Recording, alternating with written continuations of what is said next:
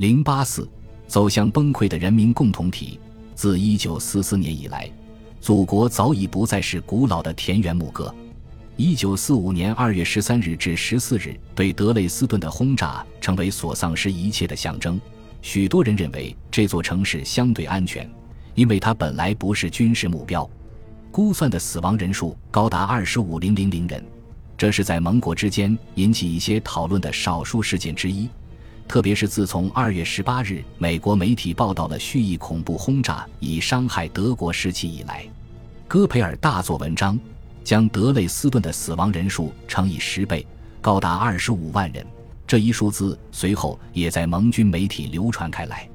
最终，温斯顿·丘吉尔提出了温和的抗议，称之为纯粹的恐怖行为和肆意破坏。尽管英国首相的保留意见在几年后曝光。历史学家理查德·奥维表示，英国对城市的轰炸仍以明显具有惩罚性质和规模过大的方式存在。在这场混乱中，希特勒建立人民共同社团的计划及所宣扬的人民共同体还留下什么？他在战时的演讲中经常提到这个话题。在一九四四年一月三十日他就任财政大臣周年的演讲中。当谈及那些使他能够抵御来自各方的敌人袭击的成就时，他再次提到这个话题。他自豪地指出他和德国人民共同完成的工作，并赞扬德国革命的包容性方面，以及在规模巨大的国内清洗和建设方面做出的努力。他声称，在政权建立之初，这项社会工作是必要的，因为德国当时自身病得很重。由于犹太人感染的蔓延而变得如此虚弱，以至于在德国国内都很难想象克服布尔什维克的危险，更不用说在国外了。随后，希特勒把通过温和而顽强的将以前的阶级状态转变为一个新的社会主义有机体，建立德国人民党，这一日耳曼社区视为他的最高成就。他断言，这一步骤使德意志帝国能够对布尔什维克的所有感染企图免疫。国家社会革命的一个决定性成就，是在今天的这个国度里，每一个年轻的德国人，不论他的出身、财富、父母的地位、所谓的教育等，都可以凭借自己的优点成就自己想要的。他在一九四五年一月三十日的最后一次无线广播中，简短地回到了这个话题上。尽管在此前一年，前线的局势明显恶化，但他坚持要寻找某种意义。从他第一次世界大战归来的遥远日子所发生的一切当中寻找，他宣布自由社会秩序和个人主义时代已经衰退，并于1918年结束。他说，人民团体正在取代残余的资产阶级国家。更重要的是，正如他现在所回顾的，当他在1933年上台时，一场与犹太亚洲布尔什维克主义的激烈斗争已经在激烈进行。就像一场抗疾病的斗争，如果不是国家社会主义进行了一场巨大的经济社会以及文化重建，德国早已断送于他。在他试图鼓舞士气并为自己的失败辩解时，他的演讲表明，尽管在当前战争中降临到这个国家的不幸很可怕，但如果财阀布尔什维克阴谋得逞，苦难和混乱将无限恶化。尽管许多早期的历史学家普遍强调，恐怖对保持国内战线不屈服于盟军攻击至关重要，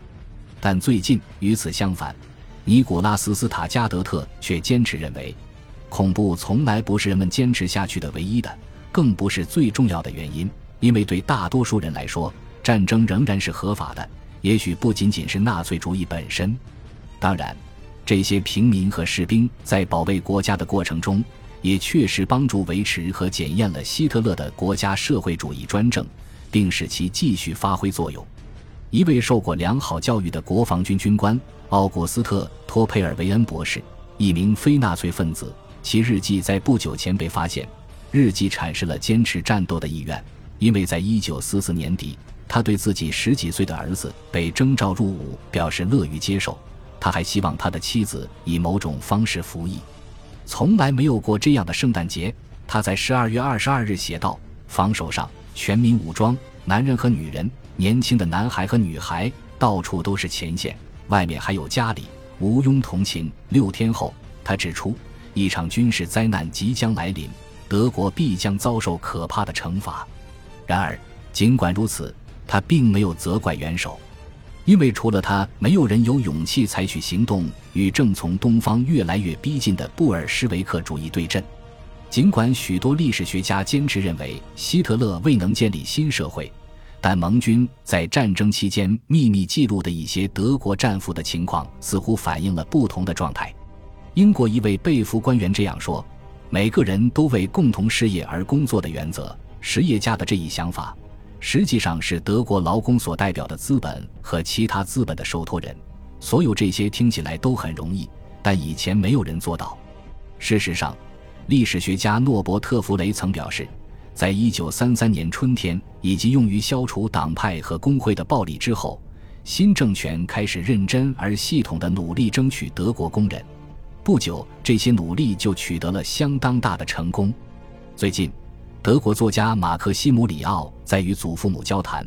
并阅读家庭日记和信件后，用一句话总结了他的家族史：希特勒让小人物大了，让大人物小了。社会趋于平等，从来没有走那么远。第三帝国在其短暂的存在过程中，几乎不可能抹掉以前所有的社会阶级、态度和风俗，更不可能建立一个乌托邦社会。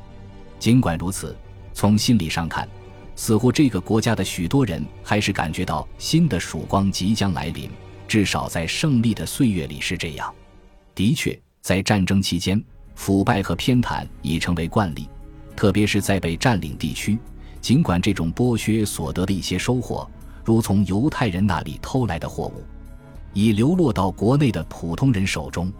我们应该注意到，新社会从来没有追求完全平等的目标，因为未来的田园牧歌将只面向健康的德国人，而体弱多病的众多的社会局外人将面临无情的淘汰。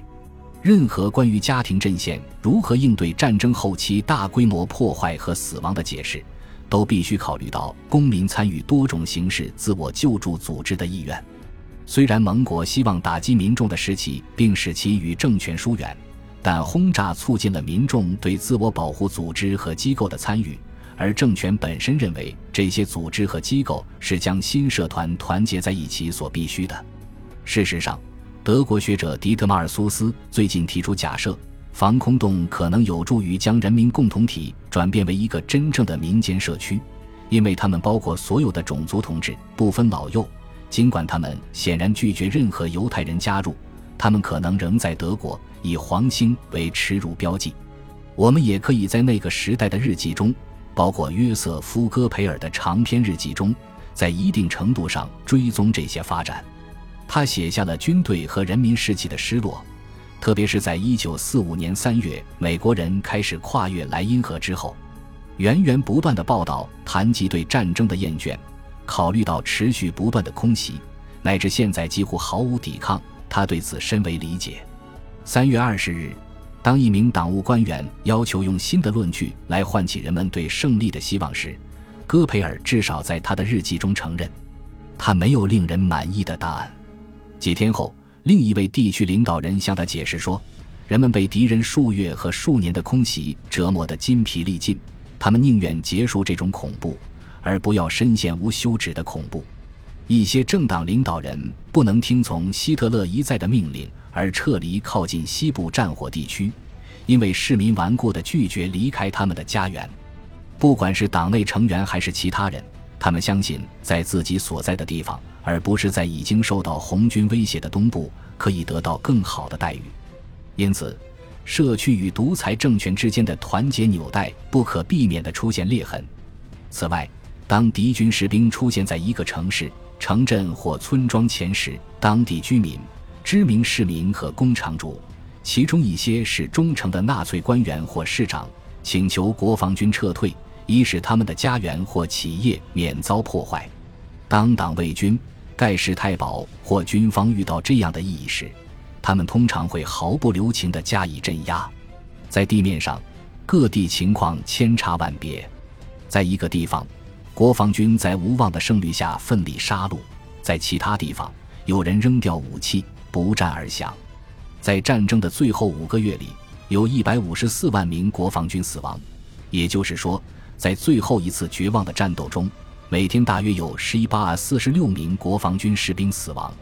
此外，在战争的最后十七个月里，盟军释放了他们战时炸弹的四分之三，此时的死亡人数占据了总轰炸死亡人数的将近三分之二，最新估计在三十五万到三十八万人之间。这些死亡大约百分之八十是德国平民，这意味着战俘、外国工人或集中营囚犯等其他人数也相当多。恭喜你又听完三集，欢迎点赞、留言、关注主播，主页有更多精彩内容。